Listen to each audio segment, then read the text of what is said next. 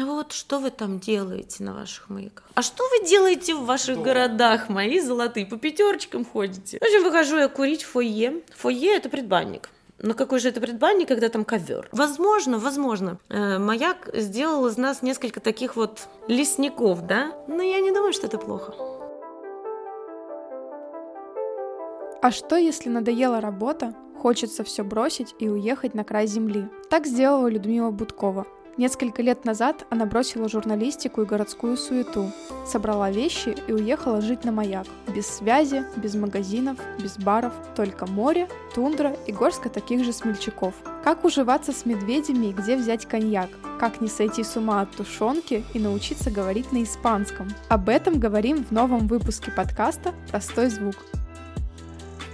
Ты ведь работала журналистом да. и немало. Да. Расскажи, как человек, который, у которого работа связана с, с коммуникациями, да, с людьми, с общением, с такой вот жизнью иногда, ну, нормальной жизнью, да, вот он приходит к мысли, что вот он готов и хочет поехать куда-то вдаль. Ты же сам, да, сейчас сказала, что надоело. Губернаторы, убийства. Ну, вот это вот. Во-первых, вот это выматывает. Во-вторых, это немножко коробит, когда тебе говорят, вот так не пиши, вот так пиши. Я человек общительный, и не могу сказать, что испытываю недостаток общения, потому что, ну, самые близкие мои люди, вот мои друзья, которые нас пригласили, да, еще на первый маяк. Не мой близкий, любимый человек, они со мной. А дальше что, 21 век, современные технологии, интернет у нас прекрасно летает, мы отлично общаемся, поздравляем все друг с другом, там, устраиваем застолье. Ну, то есть, вот, собственно, когда случился в мире коронавирус, господи, как я хохотала. У нас, как у маячников, мешки с крупами, консервы, все у нас есть. Как вот у людей, да, представление, что маячник это вот маячная башня, и он там не сидит, да, и в дождь, и в стужу. Нет, маячный городок, он состоит из жилых зданий, дровяное хранилище дровяник, овощник, баня, собственно, само маячное здание, где находятся дизель-генераторы, которые делают теплее и светлее, да. Когда люди задают вопрос, ну вот что вы там делаете на ваших маяках? А что вы делаете в ваших что? городах, мои золотые? По пятерочкам ходите? А у нас там, знаешь, жизнь кипит. То место, куда ты с первый раз поехала, да, я так понимаю, там была совсем какая-то глушь. Да. Не тяжело вообще было? Более того, там не просто глушь, там такая мощная тундра, там, ну, грибы выше деревьев. А я очень люблю грибалки. Есть люди, которые любят собирать грибы, но не любят есть и так далее. А я люблю все. И собирать, и чистить, и готовить, и есть. Я обожаю. И, конечно, там для меня был рай. Вот в этой тундре богатой грибами, ягодами, рыбалки, все. Но, конечно же, по первости, я испытывала какие-то сложности, что вот, ну, сидишь на куске скалы, да, а там же ни дорог нет, только морем или только снегоходом. Предприятие вот по выезду из маяка — это всегда бешеный нервяк, потому что в дороге все может случиться. Дорога может э, занять от пяти часов до пяти дней. Было такое, что мы ночевали на поломанном э, корабле где-нибудь там, знаешь, в городах наших призраков, призраках. Вот что только не было. Ой, моя любимая история, одна из. Едем мы как обычно. То есть мы, нам же нравится наше северное лето. Поэтому, когда наши коллеги дерутся за отпуск летом, мы такие, да пожалуйста, всего доброго. А мы берем отпуск в полярную ночь. Подбираются даты так, что получается практически три месяца отпуска. И пф, под пальму. Собирались э, в Латинскую Америку. Билеты купленные, билеты дорогие, невозвратные. А море штормит, а у нас баренцуха такая. Шесть штилевых дней в году, я вас умоляю, даже не неделя. И никто нас не хочет вести. Никто. И ни за деньги лодочники, никто не хотят. Один там отчаянный. Договорились мы. Ладно, говорят, приеду за вами. А у него пластиковая лодка. Ну, то есть не резиновая, ну, не ПВХшная, которая, ну, помягче, а именно пластиковая. Он боится, там гранитный монолит, он боится подходить. Кидайте там вещи. Мы, значит, со скалы сумки кидаем, нормально. Маринка прыгнула, нормально. Я прыгнула, приземлилась на лицо. Добро пожаловать в отпуск. Я с таким фингалом в Буэнос-Айрес прилетела, я тебе скажу. М-м-м. Сейчас мы переехали на более такое свободное место. При желании можно дойти даже пешком. Да, это займет три часа по тундре. Да, ты выйдешь на трассу. Да, там нужно будет кого-нибудь поймать. В чем состоит работа? обслуживание. То есть, если дизель-генератор, да, вырабатывает электричество, то, значит, на моей вахте я сижу, положенный там, как начальник маяка, отмерил сколько длится вахта. 8, 12, 24. Сижу на своей вахте и молюсь на дизель-генератор. Милый, ты только, пожалуйста, работай, потому что техника старая. Из трех собирается один. Сколько раз было, бывало, вылетало у нас и ремень какой-то в окно вылетал, и что только не было. Были моментики, что мы сидели без света. Самое большое мы сидели, две недели мы сидели без света. Повезло, что это был конец августа, начало сентября. Не так холодно. Ну, то есть еда на костре, ужин при свечах. А моя как работает? Никак, это ЧП. Это передается, значит, в управу, что у нас вот ЧП, так и так, э, что мы не работаем, что у нас разряжаются телефоны. Это последняя наша связь, да. Это, кстати, тоже входит в наши обязанности обязательно быть на связи. Мы два раза в день передаем, ну, какие-то там свои внутренние вещички. И там еще в течение дня мы можем созваниваться по каким-то экстренным поводам. И вот такой экстренный повод и наступил. Так что ты думаешь? Состряпали, значит, комиссию из великих экспертов, мы их ждали дня три, ну, потому что, опять же, по погоде, по морю. И не то, чтобы было сказано, какая там деталь-то, какую деталь нам надо привезти. Детали они привезли? Нет. Они устроили расследование, по чьей вине, на чьей вахте сломался маяк. Есть э, какие-то маячные работы, ну, вот, во-первых, э, в наших же обязанностях это восстановление, ремонт, то есть я умею красить, плитку кладу, раствор мешай, вот это вот. Или когда у нас моменты снабжения, там, неважно, девочка, мальчик, таскай вместе вместе со всеми, конечно же. Как люди попадают на такую работу? Я бы сказала, что люди попадают не случайно. Не случайно не в том плане, что там э, взятку кому-то или что, а именно судьбоносно. У нас был начальник маяка, которому эта должность перешла, не представляешь, по наследству от его матери. А она, женщина, была достаточно колоритная, ее много кто знает. Она плавала через залив у нас здесь. И вообще, мужик, вот, получается, ну, там, пока мать у него была начальницей маяка, он немножко юнцом там поднаторел, поднаторел, а потом все, вот уже сколько лет он. А с точки зрения поиска вот специалистов вообще вакансии востребованы, потому что я иногда натыкался даже на Авито и сложилось впечатление, что вот, вот э, сложно найти людей. Очень сложно.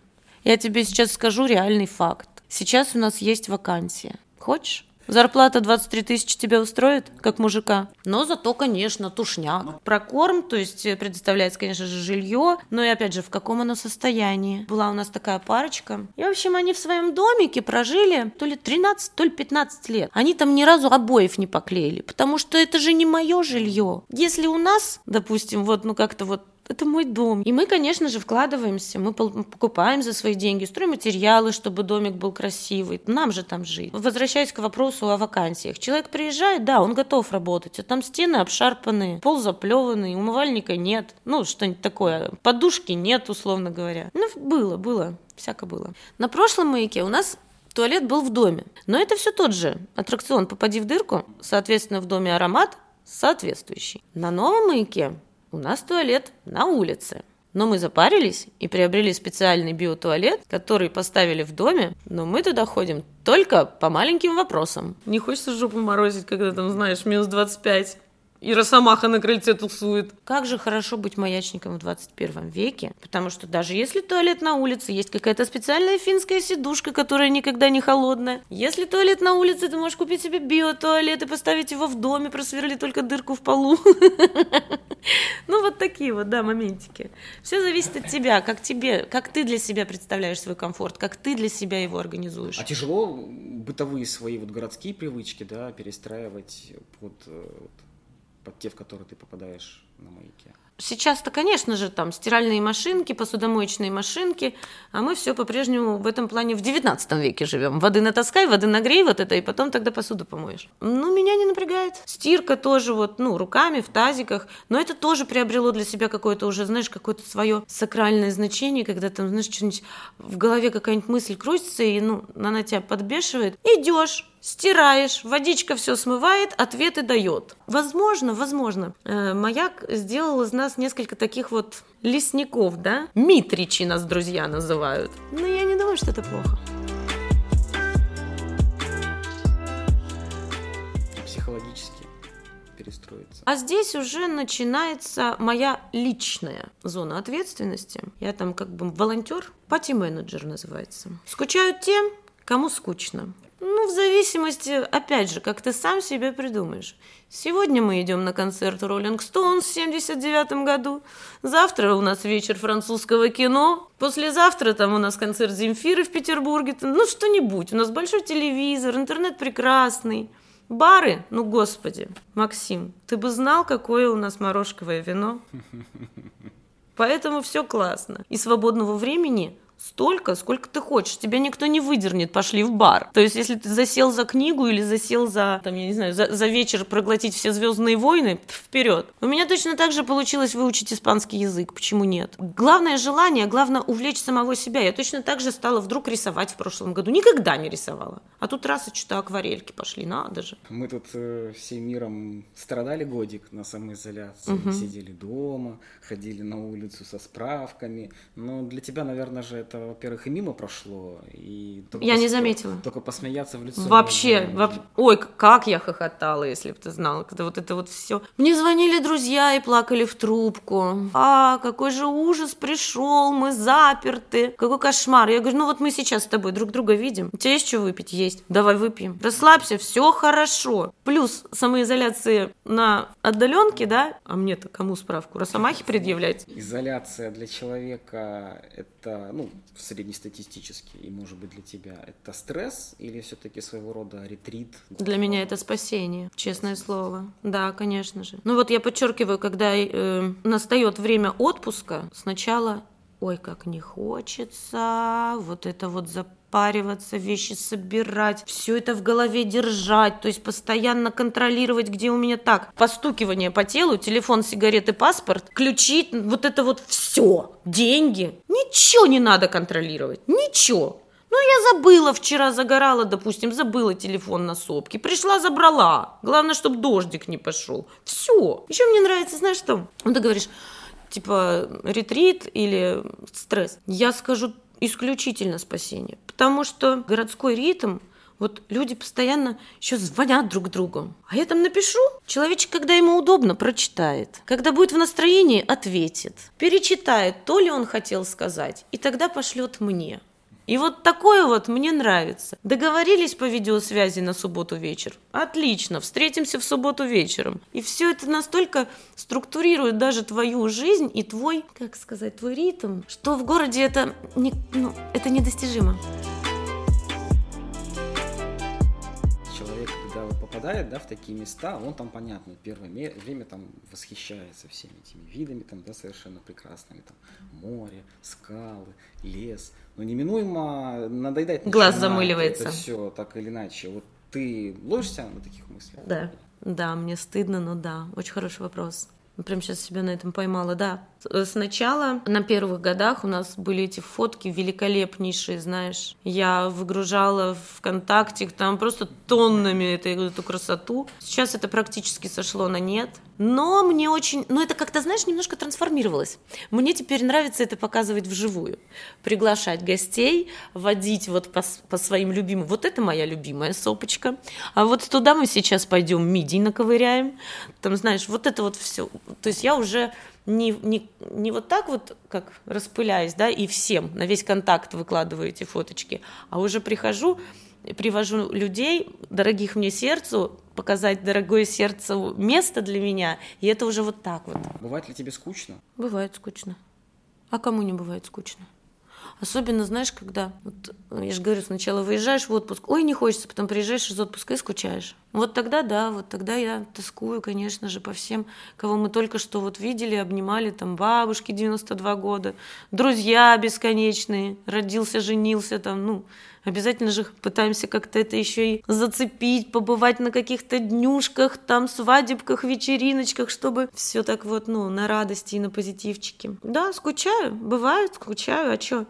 А если скучается, можно же всегда взять почитать, пойти погулять.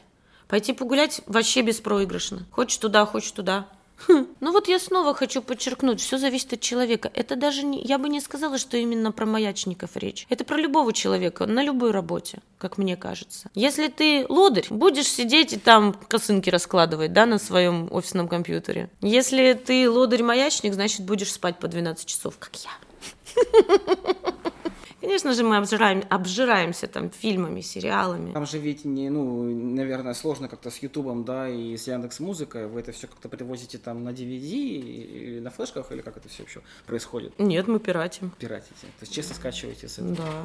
Ну, а на том, где маяке, где глушь была, как скачивали? тоже качали, ставили на ночь, и там за ночь фильмик скачается. Ну, ты знаешь, чем больше интернета в жизни, тем меньше ты делаешь что-то полезного. Потому что на прежнем маяке было плохо с интернетом, там, знаешь, кто-нибудь из подружек выйдет замуж, выложит вот эти фотки. Я уже чаю сделала, а она только грузится, что ж там у нее за платье? Это вот. Но при этом, знаешь, пускай так плохо грузится интернет, у нас было больше времени для общения вот так, глаза в глаза. Мы играли на музыкальных инструментах, пробовали в психоанализ, читали друг другу вслух, разыгрывали какие-то сценки, устраивали поэтические вечера. Снова и снова я топчусь на одном месте, возвращаюсь к одному и тому же. Если ты сам себя сможешь занять, а это не важно, маяк или не маяк, все зависит исключительно от тебя, будешь ты скучать или нет. Маяк это как лакмусовая бумажечка.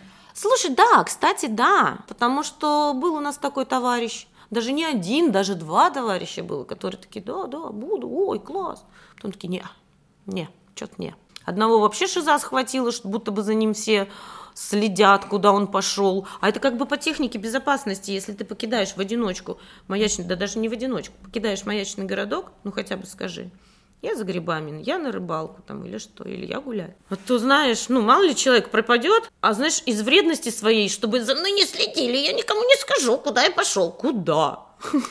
Куда ты еще можешь пойти? Что тут скрывать? Ну такое. Ну это уже частности.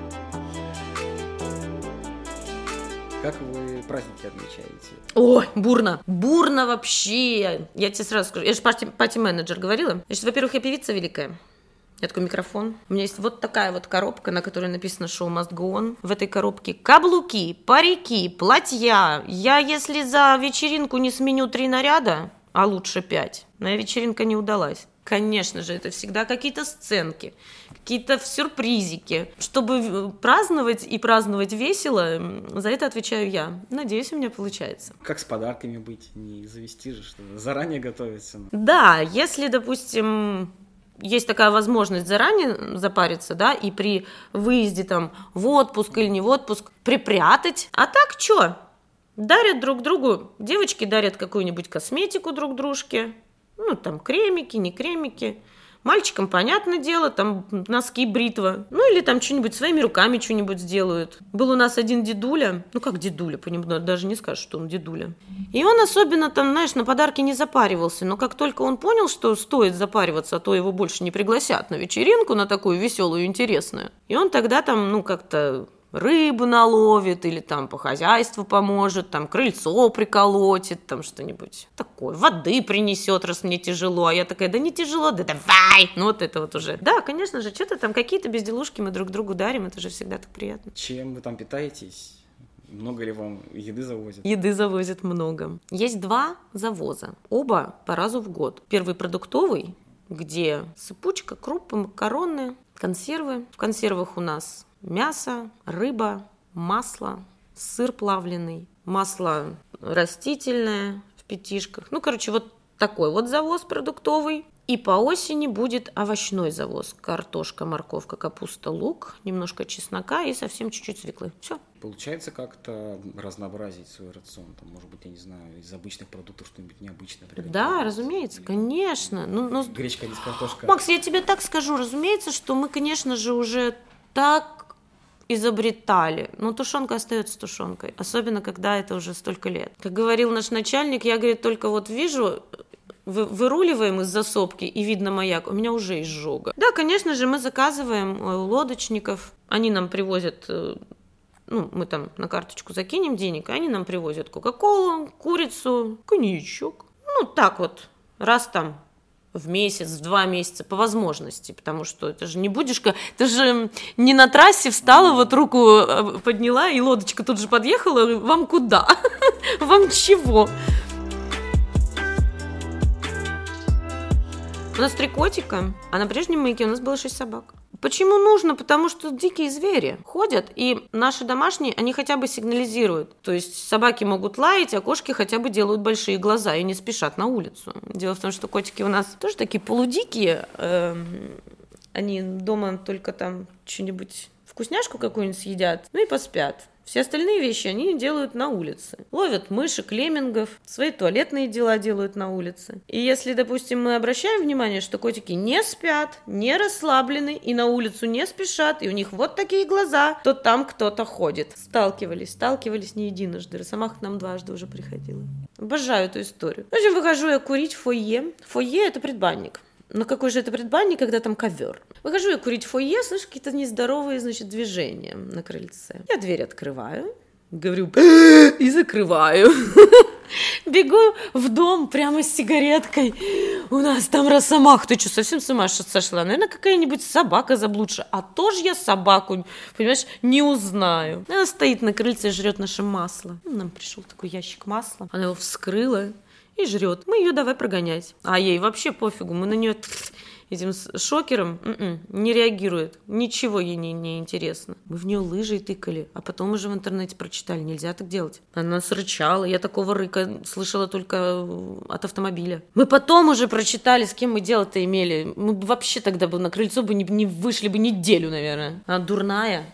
Это Мишка умный. У нас там Мишка на соседней сопке живет, а мы к нему туда за грибами ходим. И мы ходим с губной гармошкой, чтобы он нас слышал и такой, все, все, все, понятно. А с Росомахой не договориться. Она просто приходила к нам как по часам с 11 вечера до 5 утра. И давай, у нас домик просто ходуном ходил. Она ободрала там всю обшивку, продрала сарай. Как она только в этом сарае нам не подрала лодку. Вообще удивительным образом. И удивительным образом ни одна кошечка не пострадала. Ну, потому что они знают они ссут. И она запрыгнула, у нас там э, солнечная сторона, и соорудили мы там себе такой, ну, типа как лежак, загорать. Она на него запрыгнула, и смотрит. Между нами просто окно. Она, если сейчас стукнет лапой, все. Красивая. Глазки бусинки. Носик такой красивый. Ушки кругленькие. И вот такие вот вот такие вот когти белые, очень красивое животное, очень красивое. Такое ощущение, что она только что из салона. Посещали ли тебя и посещают ли тебя мысли вернуться в городскую жизнь? С каждым годом все меньше, честное слово. Когда мы уже столкнулись с тем, что прежний наш маяк сократили, и что это же, получается, тоже не вечно и не навсегда, и надо какой-то иметь взгляд в будущее, какой-то план, я бы выбрала жить вот где-то так же на отшибе где-нибудь. Я в прошлом году купила маленький кусочек земли в Крыму на живописнейшем мысу с миндальной аллеей, полем лаванды, очень-очень на отшибе. И там стоит такой же маячок. А раз он там стоит, значит, земля под ним не подлежит ни продаже, ни застройке, и весь мой горизонт будет чист. Я обо всем позаботилась.